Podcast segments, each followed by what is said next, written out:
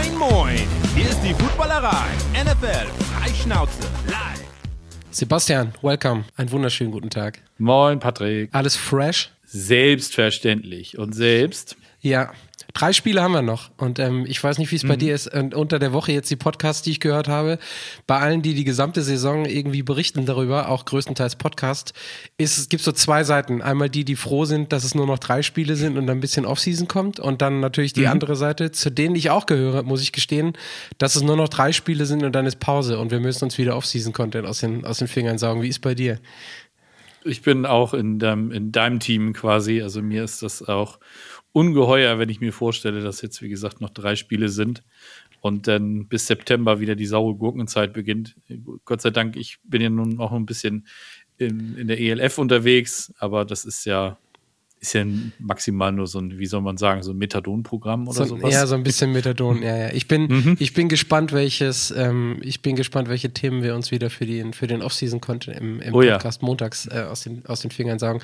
Ja, ich, mhm. ich bin sogar dabei, wir sollten dieses Mal vielleicht, vielleicht fragen wir mal mehr, mehr die Community, was die von uns wollen in der Off-Season. Wenn wir da nicht jedes Mal eine Q&A zu uns machen. persönlich machen müssen, äh, können wir es auf jeden Fall machen. Ja. Ähm, aber wie gesagt, drei Spiele haben wir noch, zwei davon sind äh, an diesem Wochenende und ähm, wir dachten uns, wir nehmen uns wieder, ja, pro Spiel sicherlich so 15, 20 Minuten und wir fangen an mit den Chiefs gegen die Ravens, ist Chiefs at Ravens, also in Baltimore, das mhm. zweite Auswärtsspiel der Chiefs und Mahomes. Ähm, Saga, seitdem sie überhaupt unter Mahomes, ich glaube jetzt das sechste Mal, ist es das sechste Mal im mhm. Championship Game drin sind. In Baltimore, 21 Uhr deutscher Zeit, CBS, Nance und Romo. Und ähm, Baltimore steht bei minus drei oder minus dreieinhalb. Das ist ungefähr so die, der ja. Point Spread, der dahinter steht. Ähm, und ich habe jetzt, wir machen es einfach so wie letzte Woche, wir haben jetzt nicht wirklich ähm, komplett wie irgendwie was ausbaldowert.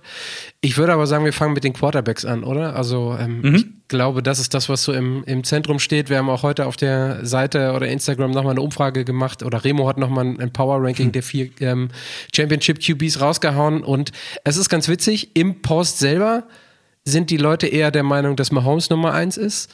In der Story sind die Leute aber eher bei Lamar. Deswegen frage ich dich jetzt, ah, wer von den beiden ist denn akut gerade der bessere? Also wenn ich mir die, die gesamte Saison angucke, dann, dann habe ich da doch Lamar vorne. Ähm, Patrick Mahomes hat sicherlich äh, per se keine schlechte Saison gespielt, aber für seine Maßstäbe, das, was wir sonst die Jahre von ihm vorher gewohnt waren, waren das schon, schon doch Nummern, die, die da so ein bisschen abgewichen sind. Ne? Die meisten Interceptions in seiner Karriere geworfen und auch ähm, dafür im, Umkehrschluss weniger Touchdowns als sonst, weniger Yards als sonst. Aber äh, insgesamt, ich glaube, wenn ich mir so die, die, die Teams angucke in der NFL, da muss ich hier nur bei meinem eigenen Team gucken. Äh, die Zahlen, die Mahomes da so äh, geworfen hat, die würde ich, also ich würde die nehmen so, wenn die weg müssten. Ja, also es ist für seine Verhältnisse ist es eine schlechte Saison oder keine mhm. richtig gute Saison, aber ähm, ich glaube 15 oder 17 Franchises hätten einen solchen QB ohne jeden Zweifel äh, an das Center gestellt und äh, ist klar. Ja. Und man muss ja fairerweise sagen, also das kann man ja immer nicht dann nur ähm, auf diese Saison beziehen, auch wenn die das, das letzte Playoff-Spiel jetzt bei beiden ja, also auch bei Lamar oder auch bei Mahomes letzte Woche super gut waren der Track Record allgemein in den Playoffs und das finde ich und damit würde ich dann so ein bisschen ins Spiel gehen, ähm, hat man letzte Woche wieder gesehen, der Playoff Record bei Mahomes ist halt der, der er ist und es gab mal früher bei, bei Brady immer den Satz, solange der es nicht wirklich mal verkackt oder so eine Leistung bringt, wie es dann irgendwie Peyton Manning gemacht hat die letzten Wochen und Monate, bevor er sich hat in den Super Bowl schleppen lassen, solange wettet man eigentlich nicht dagegen. Deswegen ist, wenn wir da mal direkt drauf gucken, hat für mich Mahomes bei dem Spiel auf jeden Fall auch so ein bisschen den, ja, Competitive Edge vielleicht nicht, aber so das Erfahrungsplus und so dieses, das, was eben immer bei Mahomes oben drauf kommt. Er ist der Number One Quarterback der letzten sechs Jahre, ohne Abstriche. Und er hat für mich immer im mhm. Zweifel für Mahomes bei einem Playoff-Spiel, oder? Also wenn man jetzt nur die beiden betrachtet. Ja, auf jeden Fall. Also, und das ist eben das, was Lamar noch fehlt. Ne? Er hat jetzt, äh, seine Playoff-Bilanz steht jetzt bei 2 und 3. Also, das ist, äh, und Mahomes meine ich bei 13 und 3. Also, es sind komplett andere Welten, ähm, was da aufeinander trifft. Ähm, und wie du schon sagst, also den, den Benefit of the Doubt, den sollte Mahomes immer haben, ne? in den Momenten, wo es drauf ankommt. Da ist er dann da. Und ähm, ja, es ist, wie gesagt, eine neue Situation, jetzt das zweite Mal auswärts, auch vor allen Dingen als Underdog. Ne? Das, das kennt er ja so auch nicht aus den letzten Jahren. Aber nichtsdestotrotz, ähm, abschreiben sollte man ihn definitiv nicht. Auch, und das muss man jetzt aber dazu sagen, wenn, er hat ja letzte Woche haben sie die Bills rausgeschmissen und jedes Team, das äh, die Bills geschlagen hat in den letzten Jahren in den Playoffs, hat die Woche danach verloren. Egal, ob es im Super Bowl war oder in der nächsten Runde. Also ich will nicht unken, aber das äh, könnte durchaus ein schlechtes Oben sein. Das ist ein geiler Fun-Fact, der ist mir bei der Recherche mhm. überhaupt, also wird sie ungelogen, ist mir überhaupt gar nicht über den Weg gelaufen, aber ist ein, also don't mhm. you jinx it, aber äh, das ist natürlich mhm. eine, das ist natürlich eine geile Nummer. Ähm, lass uns mal, also zu Lamar nochmal, also der, das, was er da letzte Woche geleistet hat, auch mit den vier TDs insgesamt und ähm, ich werde nicht müde, es zu betonen, ich habe immer wieder gesagt, so der beste Game Manager im positivsten aller Sinne, so auch in der Regular Season, das sah schon sehr, sehr grown-up und sehr ähm, gut aus und also eigentlich kann man sich darauf freuen, dass, jetzt haben wir über Josh Allen genügend gesprochen und die Bills werden meiner Meinung nach auch in den nächsten Jahren immer noch Contender sein.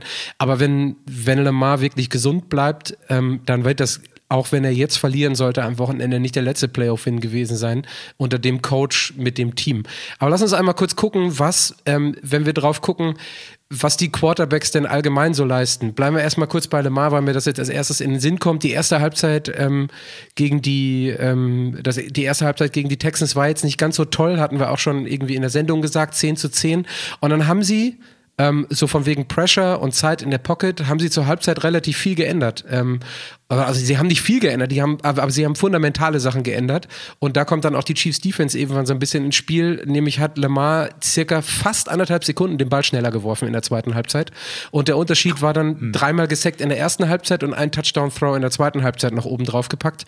Und äh, da merkt man dann so, ja, weil wir es auch mit zwei guten Defenses kommen wir gleich wahrscheinlich nochmal drauf zu tun haben, ähm, einfach ja, das sind Quarterbacks, die adjusten können und wir sehen, wie schwierig es auch für Defenses ist, die eigentlich ausgestattet, wie sie sind, egal ob Chiefs oder egal ob, ähm, ähm, ob äh, Ravens, diesen Quarterbacks schlecht beikommen können, oder? Mhm. Ja, auf jeden Fall. Ja, zumal ähm, bei Lamar eben, wir wissen es alle, wir haben es oft genug gesagt, die Rushing Upside, die er eben hat, ne, er weiß, äh, was er tun muss, wenn er, wenn er aus der Pocket ausbrechen muss und ähm, das äh, sind ja nicht nur die designten Runs, das sind ja sonst eben auch noch die, wie gesagt, die, wo, wenn das Play, ähm, ich sag mal, äh, tot ist oder sowas, ne, wenn kein Receiver frei ist oder er Druck kriegt, er weiß, wie er damit umzugehen hat. Ne. Er ist 37 Mal gesackt worden in der Saison. Da träumen auch einige andere Quarterbacks von, dass sie so eine niedrigen Zahlen haben. ne? Da muss man ja nur nach Washington gucken oder so zum Beispiel. also, oder auch an oder auch an Joe Burrow denken vor, ich glaube vor zwei Jahren oder sowas, wo der ja auch gefühlt äh, so oft äh, im Boden eingearbeitet wurde wie sonst kein anderer. Also das ist schon, ja, das äh, ist nochmal eine ganz ganz andere Geschichte. Aber es ist jetzt eben auch, sie treffen jetzt auch auf eine absolute Elite-Defense der, der, Chiefs. Da bin ich, bin ich wirklich sehr gespannt, weil da, es ist ja im Prinzip, du kannst ja auf beiden Seiten sagen. Da treffen ja zwei Stärken aufeinander, mhm. ne, zwei, zwei Elite-Quarterbacks und zwei Elite-Defenses. Also da verspricht also die, einiges auf jeden Fall. Um die, um die Zahlen mal zu nehmen, ne? also die, mhm. ähm, die Chiefs Defense, weil wir jetzt gerade sind, Nummer zwei in Scoring, also gegen Scoring und ähm, nur 17,3 Punkte. Und äh, ich, nur eine Defense ist besser, nämlich die der ähm, Ravens. Nummer 1 mhm. ähm, mit 16,5 Punkten pro Spiel. Sind äh, Zahlen, also Platz 1 und Platz 2. Und du sagtest es gerade, ähm, Sack Rate ist, glaube ich, also der Mahomes hat die niedrigste Sack Rate, nach Josh Allen mit, ich glaube, dreieinhalb Prozent oder knapp vier Prozent und ähm, mhm. dann ist Lamar davon auch nicht so weit weg. Also das sind schon, sind schon Zahlen ähm, von Leuten, die sich in der Pocket bewegen können mit beiden Quarterbacks. Die sind irgendwie ähm, komplett äh, outstanding. Ähm, wenn wir jetzt gucken, ähm, dass die, also wir bleiben nochmal, ich würde nochmal gerne bei der, bei der Defense eben bleiben. Auf der anderen Seite eben haben wir die sechsstärkste äh, Defense äh, mit den Ravens. Müssen wir aufpassen, dass ich nicht wieder verwechsel. Also die Ravens sind die sechsstärkste mhm. Defense. Ähm, mhm. Blitzrate habe ich jetzt gerade nicht parat, weiß nicht, ob du da irgendwie was rausgesucht hast, aber gegen Mahomes ist das eben halt auch schwierig. Ne? Also wir können es halt nicht eins zu eins übertragen, weil das Spiel dann doch ein bisschen anderes ist von beiden Quarterbacks, aber ähm, dürften sich die Ravens auch nicht unbedingt darauf verlassen, dass sie Mahomes irgendwie ummüllern, äh, bis weiß ich noch was und dann ist die Sache gegessen, oder? Aber gut, das ist ja eh nicht die, die Stärke der, der Ravens Defense. Ne? Die, die Ravens Defense macht, macht ihren Druck auf den Quarterback nicht über den Blitz, sondern ähm, das kommt aus der, aus der Defensive Line. Ne? Die, die haben wir am Montag auch schon angesprochen, Madubuike und, und Co., die da ähm, von, von der Line aus unheimlich Druck erzeugen. Ähm, und die, wie gesagt, äh, Mike McDonald ist nicht der, der Koordinator, der viel blitzen lässt. Und das ist, äh, das ist, glaube ich, der Vorteil, wenn du gegen Patrick Mahomes spielst, wenn du dein Spiel in dem Sinne gar nicht umstellen musst, weil du das eh immer so machst, weil du so für deinen Druck sorgst. Und wenn du, wie gesagt, du hast es angesprochen, sind äh, die meisten Sex in der, in der Liga, ich meine, es waren 60 oder so. Ja, Boah, ich weiß nicht, ob die Zahl 60, okay, krass. Ja, hm? 60 sind es gewesen. Ähm, und äh, wie gesagt, wenn du das erzeugen kannst, ähm, ohne den Blitz, der, wie gesagt, das gefundenes Fressen für Patrick Mahomes ist. Wir wissen es, äh, predigen es immer wieder und äh, wie gesagt, letzte Woche musste Buffalo es aufgrund der, der verletzten Linebacker machen und das war dann eben, ich sag mal, deren Verderben. Und äh, Baltimore geht da anders an die Sache ran. Das ist eine ganz spannende Geschichte. Ähnlich ist es dann andersrum auch wieder bei Lamar, ne? Also die, auch mhm. wieder die erste Halbzeit gegen die Texans. Hat sich zu viel Zeit gelassen in der Pocket, war irgendwie bei knapp dreieinhalb Sekunden, bis er geworfen hat. Hinterher waren es dann knapp über zwei Sekunden. Ich glaube 3,44 in der ersten Halbzeit und dann 2,04 mhm. in der zweiten Halbzeit, also nicht ganz anderthalb Sekunden. Aber auch da hat man gesehen, dass er aus einem Blitz komplett gut rausgekommen ist. Und wenn du den Blitz da hast und sechs oder sieben Leute auf dich zulaufen, dann hast du halt so diese Slot-Varianten frei, in die du ähm, reinwerfen kannst. Auf der anderen Seite haben wir beim Mahomes, ich gucke gerade parallel, aber ich habe es, glaube ich, gar nicht nachgeguckt, eine mhm. der ähm, besseren Pass-Blocking ähm, Offensive Lines, also Nummer 6, ähm, ich glaube in der Regular Season jetzt erweitert um die ein, zwei Playoff-Spiele, die mit dabei waren. Das ist natürlich auch eine Ansage, ähm, wobei man fairerweise sagen muss, dass ähm, Stand jetzt Joey äh, Thuney raus ist bei den, bei den Chiefs glaube ich, ähm, mhm. zumindest als ich noch ja. recherchiert habe. Da muss man dann ähm, halt einfach mal gucken, was daraus wird. Aber auch da sieht man, dass ähm, die Offense ähm, auch in der Protection nicht nur von den Füßen abhängt, die Patrick Mahomes irgendwie auf den, äh, auf den Platz zaubern kann, sondern dass die O-Line nach wie vor immer noch ähm, deutlich überdurchschnittlich ist bei den, äh, bei den Chiefs. Ja, das, definitiv. Aber ne, die Offensive Line, also gerade die Tackle, ne, äh, hier Jawan Taylor, den sie ja von, äh, von den Jaguars geholt haben, wurde ja gerne mal gescholten ähm, in Sachen False Starts und sowas, aber dafür hast du mit Creed Humphrey einen, äh, ich glaube, der ist in seinem zweiten Jahr, ist einer der besten Center in der gesamten Liga. Ne? Das ist, äh, ist halt auch richtig. Rock gut. solid, sagt man, ne? Also mhm. da, darauf mhm. ist auf jeden Fall Verlass. Ähm, lass uns mal auf die andere Seite gucken, also was die Offenses ähm, dann wirklich machen können. Ich hatte es gerade schon gesagt, also Lamar, der dann ähm, irgendwie in dem die Mitte des Feldes so ein Stück weit auch beackern kann. Da ist dann die Frage, ob Andrews zurück ist. Stand jetzt ist immer noch questionable. Ich glaube, bis einschließlich Mittwoch hat er nicht trainiert jetzt. Ähm, er hat, also in meinem Stand ist, er hat die letzten beiden Tage full partizipiert. Ach so, okay, gut, dann äh, während ich hier mehr an, da mhm. kannst du vielleicht noch mal einmal kurz nachgucken. Ich meine, er hätte, ähm, mhm. zumindest was ich gelesen habe, aber war nur eine Überschrift. Keine Ahnung, aber natürlich wird darauf natürlich gehofft, dass der auf jeden Fall wieder zurückkommt, um die, äh, um die Ravens äh, zu verstärken. Ansonsten, ähm, ist Lamar in den Playoff-Spielen oder im Playoff-Spiel und in den letzten Spielen, ich weiß, es ist immer ein bisschen viel Statistik, also EPA per Play, ähm, bei einem Dropback oder wenn ähm, Jackson dann wirklich, Lamar Jackson dann wirklich scramblen muss, ist 0,41 EPA per Play. Also ähm, alle anderthalb, alle zweieinhalb Plays ähm, quasi ein Punkt obendrauf. Und das ist natürlich die große Stärke und ich finde, das hat man dann auch wieder gesehen, also in der gesamten Saison, ähm, aber auch vor allen Dingen in, in der zweiten Halbzeit, also was er da auch in der Lage ist zu machen. Jetzt habe ich die Werte der O-Line, um für ihn zu blocken, nicht gerade gerade nicht da, ähm, aber das ist schon eine ziemlich ähm, solide Nummer. Jetzt weiß ich nicht, hast du gefunden, was zu Andrews? Hast du recht oder habe ich recht? Äh, ich schaue gerade. So. Äh, nee, noch nichts Konkretes. Ja, alles gut. Ich meine, ich habe gestern auf, auf Twitter gelesen, dass er, dass er ja. voll im Practice dabei gewesen ist. Full Participant ja, in, in, am Mittwoch, genau. Ja. ja, okay, cool, krass. Ja, mhm. super. Mhm. Dann, ähm, dann habe ich mich da auf jeden Fall verguckt oder vielleicht war es, ist ja auch schon irgendwie zwei Tage her, das war Dienstag oder so, mhm. aber ist ja super, dass er dann ähm, auf jeden Fall mit dabei ist, weil das, also ich mache die, auch da wieder nochmal allgemein, ne, also egal ob ich jetzt Chiefs-Fan bin oder Ravens-Fan, zum Glück kann ich mir das, du ja auch als unbeteiligter Zuschauer angucken, aber dann ähm, wollen ja meistens auch die gegnerischen Spieler, dass wirklich alle mit am Start sind, ähm, die dann irgendwie was machen können. Und ansonsten hast du, genau, Isaiah Likely, ähm, der hat irgendwie einen Touchdown-Catch gehabt im Divisional Ähm, der ist natürlich auch noch da als Tight End. Dann hast du Aguilar ähm, und natürlich Zay Flowers, ähm, was schon eine richtig gute Möglichkeit ist, den Ball auch zu verteidigen, wenn, wenn Jackson nicht selber rennt. Und das ist, äh, ist schon eine Ansage. Jetzt habe ich die Noten dazu nicht da, aber Zay Flowers, ähm, vierter, viertbester Rookie. Ähm, ähm, Wide Receiver gewesen, genau, 77 Catches, ähm, 858 Yards, das ist schon ähm, echt okay für einen Rookie gewesen. Zwar keine 1000 Yard Saison, aber ähm, äh, macht schon Spaß, wenn man die irgendwie zusammen agieren sieht. Ja, definitiv. Ne? Ist ja vor allen Dingen auch Receiving Yards Leader seines Teams äh, geworden. Ne? Das, also von den 3700 Yards, für die Lamar geworfen hat, hat er, wie gesagt, knapp 860 gefangen. Das äh, ist ja noch mal ein bisschen mehr als äh, als ein OBJ, ne, der bei 565 steht und man, ich finde halt krass, Mark Andrews hat in zehn Spielen nur gespielt und hat trotzdem 544 mhm. Yards äh, mhm. gefangen, sechs Touchdowns gemacht und ähm, da siehst du mal, wie wichtig ähm, ein Mark Andrews für, für das Spiel der Ravens auch schon seit Jahren ist.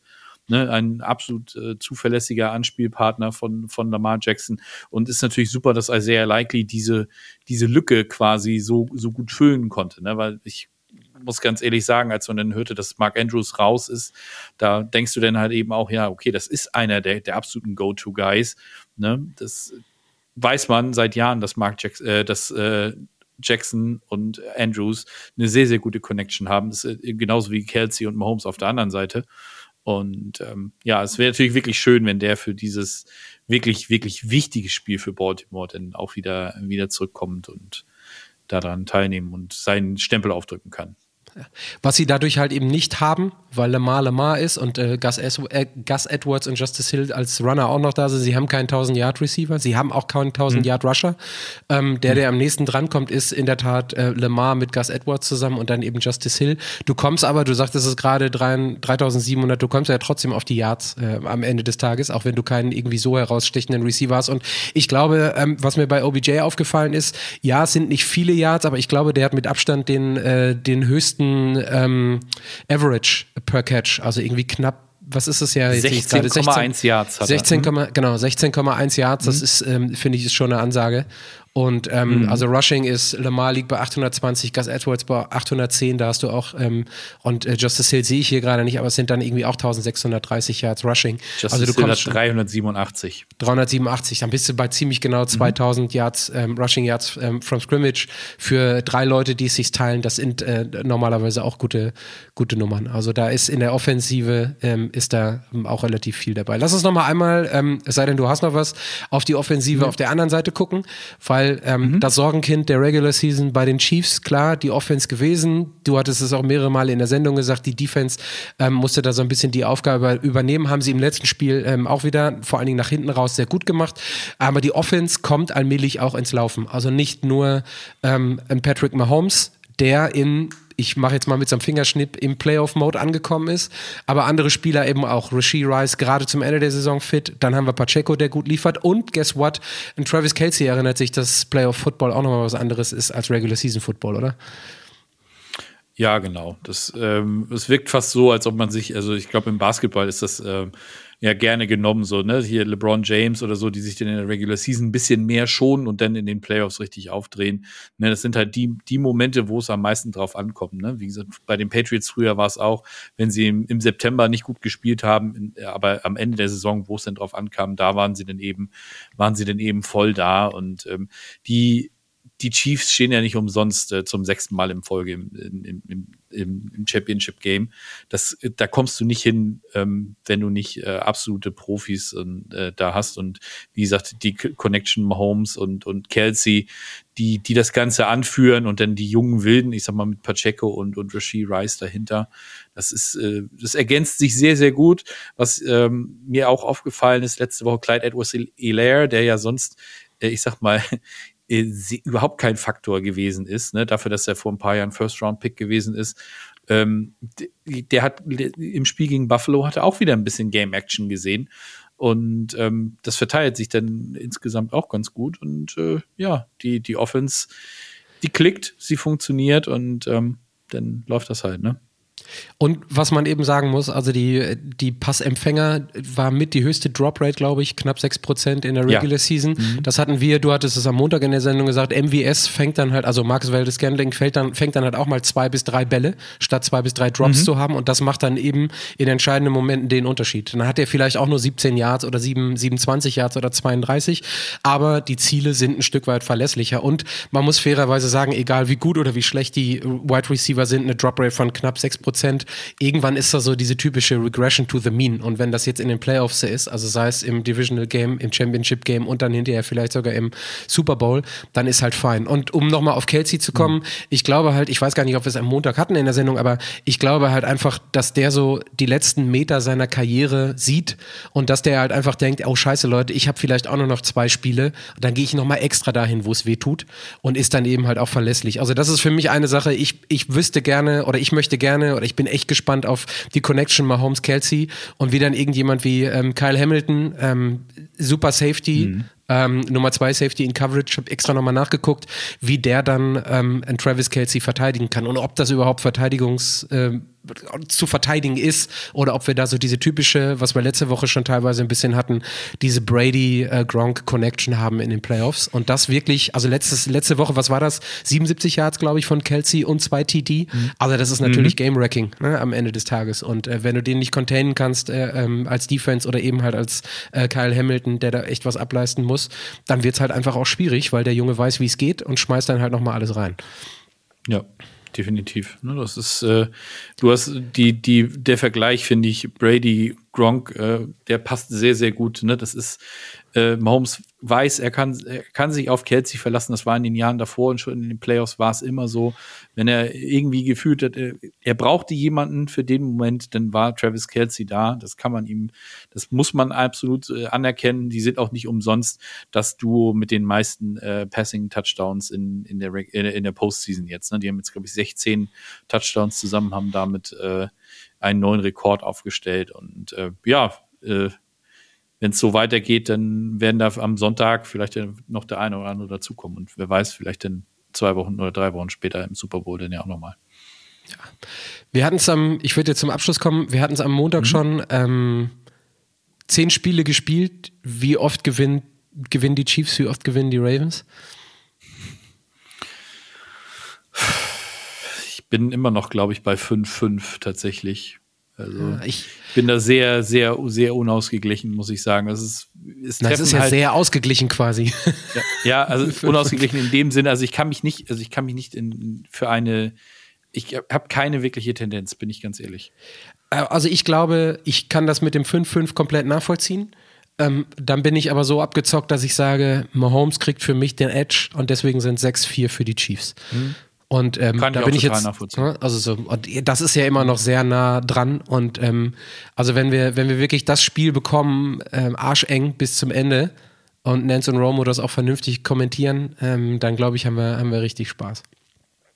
Ich bin jetzt, ich bin aber tatsächlich gespannt, weil du hast es ganz am Anfang angesprochen, dass sie die beiden besten Defenses äh, scoring-mäßig sind. Ich bin tatsächlich gespannt, ob das auch ein Low-Scoring-Game wird oder ob da, ähm, ob das ein bisschen, ein bisschen wilder, sag ich mal, wird oder ob man da wirklich nur so ein, ich sag jetzt mal so ein 17, 14 oder so ein 20, 20, 14 oder was auch immer zu, zu Gesicht bekommt. Also ich, ich finde, ähm, ich glaube schon ein bisschen mehr, weil die, die, die, die, mhm. die Devise der Chiefs Defense scheint ja zu sein, scheint ja zu sein, so ein bisschen Bend Don't Break. Das, was die Vikings letzte Woche, äh, mhm. letztes, letztes Jahr so gemacht haben. Weil gegen die, die ersten beiden Drives gegen die Bills sah die Defense der ähm, Chiefs letzte Woche auch überhaupt nicht toll aus. Das waren quasi zwei lehrbuchhafte Drives.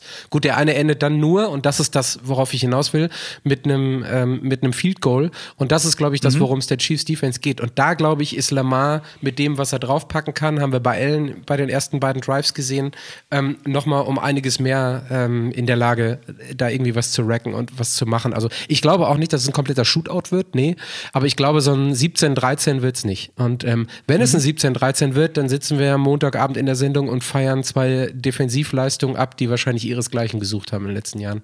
Ja. So wie die ja. Patriots, weiß ich nicht, gegen den, äh, gegen die Rams im Super Bowl damals. Ja. ja.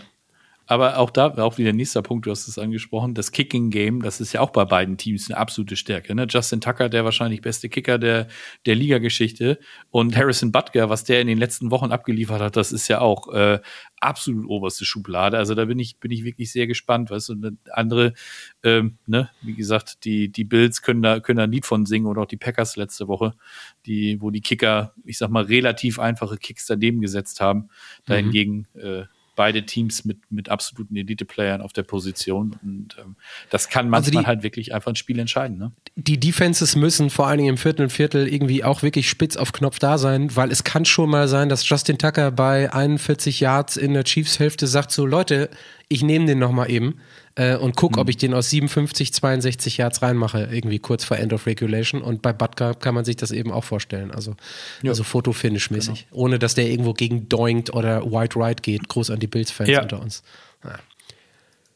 Das späte Spiel, ähm, das wir noch haben, und zwar äh, die Lions zu Gast bei den 49ers in Santa Clara. Ist es eigentlich richtig Santa Clara? Ja, ne? Ich habe hab nochmal extra nachgeguckt.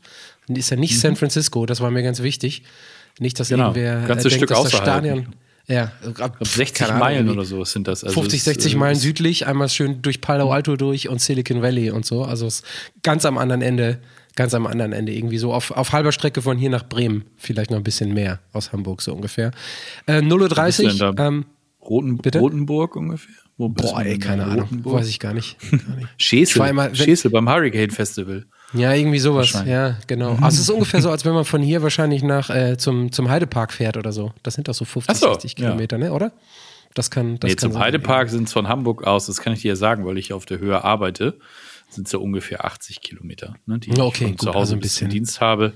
Und wie gesagt, es ist dieselbe Höhe, ist dann halt nur nicht links Richtung Munster, sondern rechts Richtung Sold. Ja, aber wenn da der HSV seine Heimspiele austragen würde, dann hat das auch relativ wenig mit Hamburg zu tun oder auf halber Strecke, 40 Kilometer. Also ist dann schon ein bisschen weiter weg. Also wie gesagt, 0.30 Uhr, ähm, Burkhardt und Olsen. San Francisco minus 7. Ähm, das ist ziemlich deutlich und ich würde gerne mhm. einsteigen mhm. als allererstes mit der ähm, Purdy-Nummer, also mit der äh, QB-Story, genauso wie bei den Chiefs und bei den Ravens. Und ich habe jetzt nochmal die Woche ähm, ein bisschen gelesen und ich finde diesen Hype von wegen kleine Hände und nass und Purdy bringt's mhm. nicht, äh, bringt's nicht, äh, bringt's nicht. Mhm Boah, komplett überzogen, Freunde. Also erstmal ist die Wahrscheinlichkeit, dass es zwei Wochen hintereinander äh, in der Valley Area regnet, relativ gering, muss ich fairerweise gestehen. Und zweitens ist Purdy einfach so unglaublich gut gewesen mit seinen äh, Numbers und mit seinem Coaching drumherum und mit seinem Team, dass ihm so ein, so ein Spiel eigentlich, also da muss schon einiges passieren, dass der nochmal so schlecht performt für die ersten drei Viertel gegen die äh, Packers, oder? Also ich glaube, dass da ein rock-solid Purdy-Game bei rumkommt und der auf Augenhöhe mit dem, da kommen wir dann gleich noch drauf, äh, von äh, Jared Goff spielen kann. Er hatte doch in der Regular Season hatte er auch dieses eine Spiel mit seinen vier Interceptions und da, danach ist er auch wieder zurückgekommen. Ne? Also mal ganz ehrlich, wenn man sich seine Zahlen aus der Regular Season anguckt, ne, fast 70 Prozent Completion äh, Percentage, ne, 4280 Yards geworfen, 31 Touchdowns, 11 Interceptions. Das sind ja, das sind auch wieder absolut Bombenzahlen weiß nicht, was man da jetzt irgendwie also groß. Also Nummer eins Quarterback, ne? Also fertig. Also nach den ja. Zahlen halt, ne? Ja. ja. ja. Also braucht man nicht irgendwie groß irgendwas reininterpretieren. Und wie gesagt, man darf halt auch immer nicht vergessen, der Junge ist in seinem zweiten Jahr, das erste Jahr, wo er voll startet. Und äh, dann hast du halt mal so ein Spiel dabei. Mein Gott, das sind da auch alles nur Menschen, ne? Sind keine, keine, keine Überfliege, Übermaschinen oder was auch immer. Also äh, definitiv Kirche im Dorf lassen. Und was man ihm jetzt auch noch, und das finde ich eher, nicht nur eher, das ist super positiv, was hat er gemacht? Er hat sein Late-Game-Comeback letzte Woche gehabt gegen die Packers. Denn genau, also die, die, die, das letzte Viertel oder der letzte Drive vor allen Dingen, und das hat ja auch Shanahan, wie ich finde, nochmal völlig richtig irgendwie ähm, outgepointed, hat gesagt so, hey Leute, als, er, als wir ihn gebraucht haben, war er da. Und mhm. äh, ja, die, die Throws, die er da irgendwie über die, also fast so anderthalb Interception worth an den, äh, über die Receiver hinwegsetzt, ja, das sieht natürlich ugly aus, aber wie wie du sagst, also erstens ist es sein zweites Jahr, ist es das vierte oder fünfte, vierte Playoff-Game, glaube ich, ja, das vierte. Ähm, dafür ist es rock solid und ich glaube halt einfach nicht. Und das ist die andere Sache, da kommen wir dann vielleicht auch gleich nochmal drauf. Debo Samuels ist relativ früh raus, selbst wenn er diese Woche nicht spielen sollte dann kann das Coaching-Team um Shanahan einfach da drumherum coachen. So, während du, wenn das im Spiel passiert, so wie letzte Woche, alle ziemlich gelackmeiert dastehen, weil Debo halt schon ein essentieller Teil der Offense bei den 49ers ist. Ne? Und das sind so Sachen, um die kämst du jetzt drumherum, wenn du, keine Ahnung, einen Tag wie heute oder morgen definitiv weißt, hey, Debo ist out, dann kannst du da irgendwie auch drumherum schemen. Und ja, wäre es besser, wenn äh, Debo Samuel da ist, weil er ein absolutes äh, Top-Target ist für Purdy, klar. Aber ähm, dann wird sie irgendwie anders verteilt, denn da laufen noch ein paar andere Leute rum, die in der Offense ähm, durchaus irgendwie den ein oder anderen Pass von Purdy ähm, fangen können. Finde ich auf jeden Fall auch. Also von daher, die Diskussion ist für mich nicht existent. Nö, für mich auch nicht. Also es ist immer noch was anderes, wenn du dich wirklich eine Woche darauf vorbereiten kannst, dass, äh, dass der Spieler nicht dabei ist. Ich gehe davon aus, dass Shanahan und, und Co. den Gameplan schon eben, die werden zwei Varianten in der, in der Schublade haben, einmal für mit Purdy, äh, mit Samuel und einmal ohne. Und äh, die werden dann dementsprechend werden die, werden die darauf dann auf die Situation reagieren. Und äh, wie gesagt, du, hast es schon, schon perfekt angesprochen, ne? wenn, äh, wenn sowas in-game passiert, sieht das Ganze nochmal wieder so ein bisschen anders aus. Was ich mir allerdings wünschen würde, also für die Zukunft, ich weiß nicht, ob das so viel Sinn macht, dass ein Debo Samuel dann noch Kicks returnt oder so. Das, vielleicht sollte man so eine Sachen dann den Spezialisten, dafür haben sie ja zum Beispiel einen Ray Ray McCloud oder so, lass das, lass das den machen, aber verheizt dein, dein Top, äh, dein Top-Playmaker in der Offense nicht äh, bei Kick-Returns. Ja, einfach um das mögliche Risiko so, so gering wie möglich zu halten. Es ist ja jetzt genau. auch kein Team, was in den letzten Jahren durch äh, maximale Gesundheit äh, mhm. irgendwie hervorgestochen ist. Und wir haben es die gesamte Woche gesagt, da können wir vielleicht ein bisschen rübergehen mit äh, Christian McCaffrey, mit George Kittle, sind halt auch noch andere Leute da, die gesund bleiben müssen, damit alles funktioniert. Aber wenn die gesund sind, hat man dann auch letzte Woche wieder gesehen, ähm, dann ist das genau das, was die 49ers brauchen, um mit eine oder sogar die nochmal nachgeguckt, die effizienteste Passing-Offense der NFL zu haben. Und ähm, ein witziger Stat. Ähm, die 49ers sind 11 und 1, wenn Christian McCaffrey zu Fuß, also Rushing, 75 ähm, plus Yards macht. Äh, das finde ich ist ein ziemlich, also keine Ahnung, ob das mit irgendwas zusammenhängt, aber das finde ich ein ziemlich bemerkenswertes äh, Stat. Und George Kittle hat, der flog ähm, ich finde die gesamte Saison so ein Stück weit äh, unterm Radar, denn der blockt ziemlich gut und als Tight End ist er halt diese Saison auch irgendwie tight as fuck, fuck, um das mal so zu sagen. Das sind schon zwei Leute, die von Purdy die Bälle, selbst wenn Debo nicht dabei ist, super annehmen können. Und äh, darauf kann man sich auf jeden Fall freuen, definitiv. Ja, genau. Kittel auch mit der 1000 Jahr Saison und äh, finde halt auch, ähm, wenn man das mal sich so anguckt, ne, 65 äh, Catches hat er gemacht, 1020 Yards. Und äh, fast die Hälfte seiner Jahr, also seit der, der, Receiving Yards, 483 davon waren Yards after Catch. Das ist ja, das finde ich, ist eine, ist eine sehr beeindruckende Zahl. Das heißt, der ist dann auch nochmal ordentlich unterwegs. Äh, wenn man sich den Average anguckt von, von Ayuk, Kittel und, und Samuel und äh, wenn man, das ist einfach irre. Die sind alle bei fast 15 oder über 15 Yards. Ayuk fast 18 Yards im Schnitt. Also mhm. das sind, äh, das ist, du hast die, die Effizienz der, der Passing Offense angesprochen. Das ist schon, das ist schon aller, allerhöchste Schublade, was die da bieten.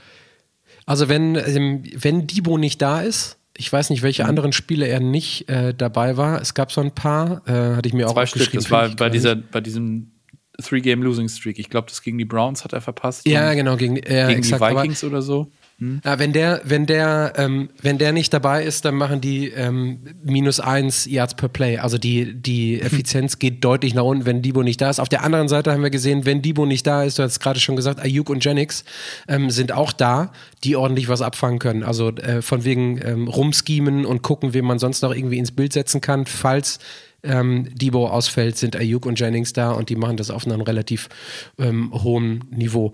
Lass uns mal auf die andere Seite einmal wechseln zu Jared Goff, mhm. der so äh, Everybody's Darling ist, nachdem Kirk diese Saison rausgegangen ist. Also so diese Steadiness, mhm. die, das stoische Arbeiten. Ähm, und das hat man auch letzte Woche wieder gesehen. Jemand, der sich überhaupt nicht beirren lässt und der mit Amon Ra und Laporta zwei Lieblingsziele hat oder zwei zumindest so verlässliche Ziele, dass da in der Offense auch einiges geht diese Saison. Ja, und dahinter, das finde ich ja eben auch noch so interessant, du hast einen Josh Reynolds, der, der regelmäßig Bälle fängt, einen Khalif Raymond, der regelmäßig Bälle fängt, äh, Jameson Williams, der, der jetzt auch, ähm, der, der, hat jetzt 350 Yards knapp gemacht in seinen zwölf Spielen, aber das wird gefühlt auch langsam immer mehr und ein Jamir Gibbs, ist ja bekanntlich auch jemand, der im Passing-Game durchaus funktioniert. Ne? Der hat auch immerhin über 300 Yards gefangen. Das ist, äh, Detroit hat auch ein sehr breites ähm, Spektrum, sage ich mal, ganz klar vorne Amon Ra ne, mit 120 oder 119 Receptions für, für 1515 Yards. Das finde ich schon, das ist echt, das sind wirklich wir werden es ja am Montag Zahlen. Wir hatten es ja am Montag in der Show. Du hast ja mehr oder weniger durchgesetzt, dass wir ihn als König der Woche nehmen, weil man einfach gesehen hat, ähm, zum Ende des Spiels, dass immer äh, immer wenn nichts mehr ging, ist falsch, aber dass Amon Ra immer wollte und Jared Goff immer geguckt hat, wo ist Amon Ra und dann gingen die Bälle mhm. immer dahin. Also die, die, ich will nicht irgendwie MVP, teaminternes MVP anfangen, denn das wäre, glaube ich, dieses Jahr eher Jared Goff, aber ähm, die Connection, die da ist und das Vertrauen und deswegen die, die Relevanz, die Amon Ra für dieses Team be, ähm, besitzt, ist riesig groß. Laporta ist, glaube ich, der End, den sich bei den Chiefs alle wünschen, wenn Kelsey mal in Rente geht jetzt gerade, ja. dass man den irgendwie hat. Und ähm, du hattest gerade Montgomery Montgomery angesprochen in, ähm, im Passing Game, aber Montgomery zusammen mit, ja, Jameer Gibbs, den gibt es nämlich auch noch, äh, ist die Number Six ähm, Efficient Running Team in der gesamten Liga. Also die haben halt auch ordentlich noch was auf dem Boden, was du irgendwie reinschmeißen kannst, ähm, wenn das, wenn das Passing Game oder komplementär, ähm, um das irgendwie abzurunden im Passing Game, was gehen muss. Und das ist ähm, auch ein ordentliches Fund, auf das sich die, die Lions in den letzten Wochen verlassen konnten. Ja, und das ist ja ähm, die, auf der anderen Seite des Balls bei den 49ers ist die Rushing Defense ja tatsächlich so ein bisschen schwächer. Und wenn du dann eben mit Montgomery und Gibbs zwei Leute hast, die insgesamt für fast 2000 Yards gelaufen sind in der, in der Saison, sich das also wirklich sehr, sehr gut aufgeteilt haben. Ne? Die unterscheiden äh, 70 Yards, die, die Montgomery mehr hat als Gibbs. Ähm, das ist natürlich, das ist schwer, du bist dann schwer auszurechnen. Und ähm, der Vorteil beim Running Game, du weißt ja auch, ne, du kontrollierst damit die Uhr. Und ähm, auf der anderen Seite die, die Rushing Defense der, der, ähm, der Lions ist eine der Stärken. Ne? Da müssen, müssen die 49ers über den Pass kommen, was wiederum deren Stärke ist. Also das, das finde ich ganz, ganz interessant. Da trifft äh, auf dem, ne, die Stärke von dem einen Team auf die Schwäche des anderen und umgekehrt. Ne? Das, äh, ja, das das können wir noch, können wir noch erweitern, weil ähm, Mid- und Deep Passes gegen Detroit ist genau die Schwäche mhm. von Detroit. Also wir haben äh, letzte Woche gehabt, haben wir Evans mit irgendwie knapp 150 oder 180 Yards sogar. Ich weiß nicht, mhm. welcher von beiden derjenige war mit 180 Yards, aber insgesamt abgegeben 349 Air Yards oder 350 gegen Baker letzte Woche und auch die mhm. Wochen davor. Also Deep Bälle verteidigen ist jetzt nicht unbedingt die Königsdisziplin dieser, dieser Lions Defense, wobei weil, weil du es gerade sagtest mit der Run-Defense, wenn wir uns erinnern an die erste Hälfte der Saison, da war die komplette Defense halt einfach kompletter Trash von den Lions. Und sie haben halt alle, ähm, gegen die sie gespielt haben, pardon, ähm, outgescored, aber tiefe Bälle sind echt ein Problem. Und wenn man daran dann denkt, äh, wer da ist, also Mid- und Mid-Range und äh, Deep-Range, wer dann da ist, Purdy wirft sehr akkurat, haben wir gesagt, effizienteste Passing-Offense der NFL, ähm, dann ist das schon sehr, sehr spaßig. Und äh, das ist so ein bisschen so diese klickenden Rädchen, die ineinander passen. Die eine Schwäche, du sagtest es gerade, ist die Stärke des anderen und die Schwäche des anderen ist die Stärke des einen. Ähm, also da könnten schön irgendwie, ähm, wie sagt man, man reitet das äh, Pferd so lange, bis es tot ist, wenn man eins gefunden hat. Äh, das könnte schon auf die eine oder andere Situation zutreffen. Ja. Sehe ich auch so. Und da bin ich auch so, so, wenn ich mir so, wenn ich so überlege, was das Scoring-mäßig angeht, ich glaube, das wird, äh, wird anders ausfallen als das andere Spiel. Bin ich, bin ich mir ziemlich sicher. Ja. Ähm, lass noch mal einmal auf die Defenses gucken, weil ähm, mhm. ich fange jetzt nicht mit den 49ers an, sondern mit dem Positiven bei den Lions zu den 49ers. Kommen wir dann gleich noch auf, äh, ausgiebig, aber du hast CJ Gardner äh, Johnson, der zurückkommt äh, als Playmaker. Du hast Aiden Hutchinson, der ich glaube ich in den letzten fünf Spielen vier Sex gemacht hat, ähm, Edge. Mhm. Und ähm, das sind so, ähm, sind Spieler, die, wenn wir jetzt auf die Drafts die letzten zurückgucken und wir nicht ganz genau wussten, was die Lions so wollen und was sie machen, dass sich, was sich komplett ausgezahlt hat im positiven Sinne. Auf der anderen Seite hast du in der Secondary, ähm, da sind wir bei den Deep Balls und Cornerback Embry Thomas, der zwei Crucial Flags letzte Woche gezogen hat ja. ähm, für zwei für zwei Penalties, äh, Penalties DPI. Also es ist so eine so eine Mixed Bag bei den ähm, bei den Detroit Lions, aber achten auf jeden Fall auf Hutchinson, der, wenn du den in Interviews siehst, einfach ähm, auch so eine gewisse Humbleness hat. Was ist das? Der wohnt ja auch irgendwie 30 ist ja 30 Meilen vom von äh, vom Stadion. Also gut, jetzt spielen sie bei den 49ers, aber äh, 30 Meilen vom Stadion groß geworden, so einmal die den Highway runter. Äh, das hat richtig Spaß gemacht in den letzten Wochen und eben ähm, CJ DJ Gardner Johnson zurück, dürfte jetzt auch nicht unbedingt das, äh, das Schlimmste sein für ein Championship-Game. Nee, da brauchst du ja alles, was du, alles, was du kriegen kannst, sage ich jetzt mal. Ne? Ich finde, äh, man darf auch nicht den ähm, ihren Rookie vergessen, Brian Branch, den, den Safety, den sie in der zweiten Runde gesnackt haben äh, von Alabama, ne? der, der auch eine wirklich, wirklich starke Rookie-Season spielt. Ähm, finde ich wirklich sehr beeindruckend. Und äh, ja, sie, ich glaube, die, die Passing Defense, die, die wird eine ganze Menge zu tun haben. Und äh, wenn Aiden Hutchinson es äh, schafft, gegen, gegen Trent Williams und die O-Line der, der 49ers äh, Druck auf Purdy auszuüben, das, äh, das wäre, glaube ich, sehr hilfreich. Ähm, du hast es angesprochen, in den letzten Spielen äh, sackmäßig ganz sehr, sehr gut unterwegs gewesen. Ein absolut, äh, ja, Glücksgriff, muss man ja sagen. Ne? Also viele hatten ihn ja tatsächlich als den First Overall Pick in seinem Draft, aber mhm. da haben sich die Jaguars denn ja jemand anders äh, ausgesucht und Detroit, die da an zwei gesessen haben, haben sich wahrscheinlich, äh, so schnell war die, die Karte wahrscheinlich äh, drin wie sonst nie bei, äh, beim Draft. Also es war, hat, passt sehr, sehr gut, ne? Hometown Kit und, und alles ist schon, mhm. schon echt, echt schön. Auf der anderen Seite bei den 49ers, ich sag's jetzt einfach mal, Nick Bosa, Javon Hargrave, Javarius Ward, Fred Warner, also ähm, Star-studded. Dre Greenlaw. ja. Dre, Dre, Greenlaw, genau, mit ähm, ja. zwei Interceptions. Ähm, eine Crucial ähm, im, im, Late Game.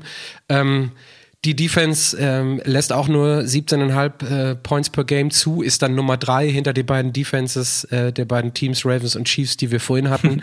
und ähm, ist die Nummer 4 Defense ähm, gegen Tight Ends. Also da sind wir ähm, bei, dem, bei der Range, die Son Laporta mit abfrühstückt, weil das nämlich so Mittel, Mitte des Feldes, between the numbers, ist so die Area, in die Jared Goff am liebsten reinwirft. Und da sind die, ähm, ist die Defense der, der 49ers besonders stark. Also darauf kann man gerne auch nochmal ähm, achten. Also Nummer 4 gegen den Pass overall und Nummer 4 gegen Tight Ends.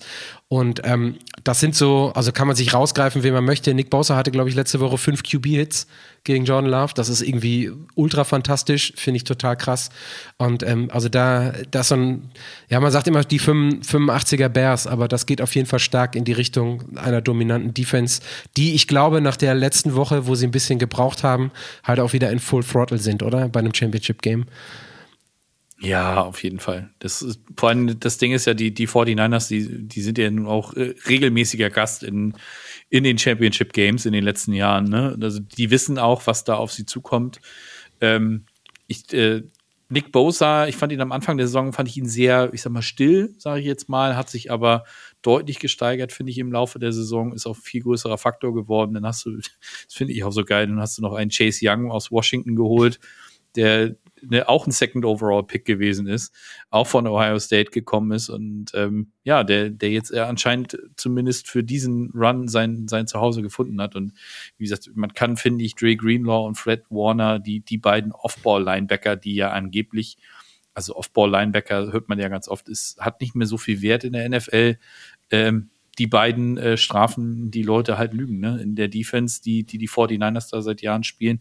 Und es ist ja auch vollkommen egal, wer da jetzt Defensive Coordinator ist. Ne? Es ging ja mit Robert Saleh, mit, mit dem ging's los, denn äh, Demico Ryans kam danach und, und, und jetzt eben auch schon wieder ne, mit dem mit dem nächsten äh, Defensive Coordinator mit Steve Wilkes, der ja auch schon wieder Head Coaching Interviews bekommt. Also das ist das kommt nicht von ungefähr, dass dass so eine Leute ähm, so gefragt sind und da ist dieses Spielermaterial, was die die 49ers dort aufbieten, schon wirklich wirklich sehr gut.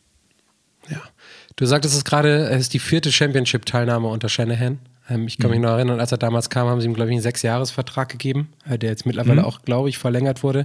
Äh, dafür ja. warten die äh, 49ers seit 1994 auf den Super Bowl. Das ist echt äh, richtig krass. Ich würde abschließend, bevor wir. Waren aber zweimal dabei, ne? Also, das darf ja, man auch nicht ja, vergessen. Die waren zweimal drin. eingesteckt. Mhm. Ja, wir könnten einen Rematch kriegen, ne? Vom, vom Bowl aus 2012 mhm. oder wann es war, 2013, wo das Licht in, äh, ich weiß in gar nicht, ausgegangen war, ist. Ja. Mhm. Müsste die 2012er Saison gewesen sein. Also könnte ein Remake Anfang geben. 2013 meinst du? Ja, okay. Hm? Ja, das stimmt. Ja, ich glaube Anfang 2013 war der Harboll. Ja, definitiv.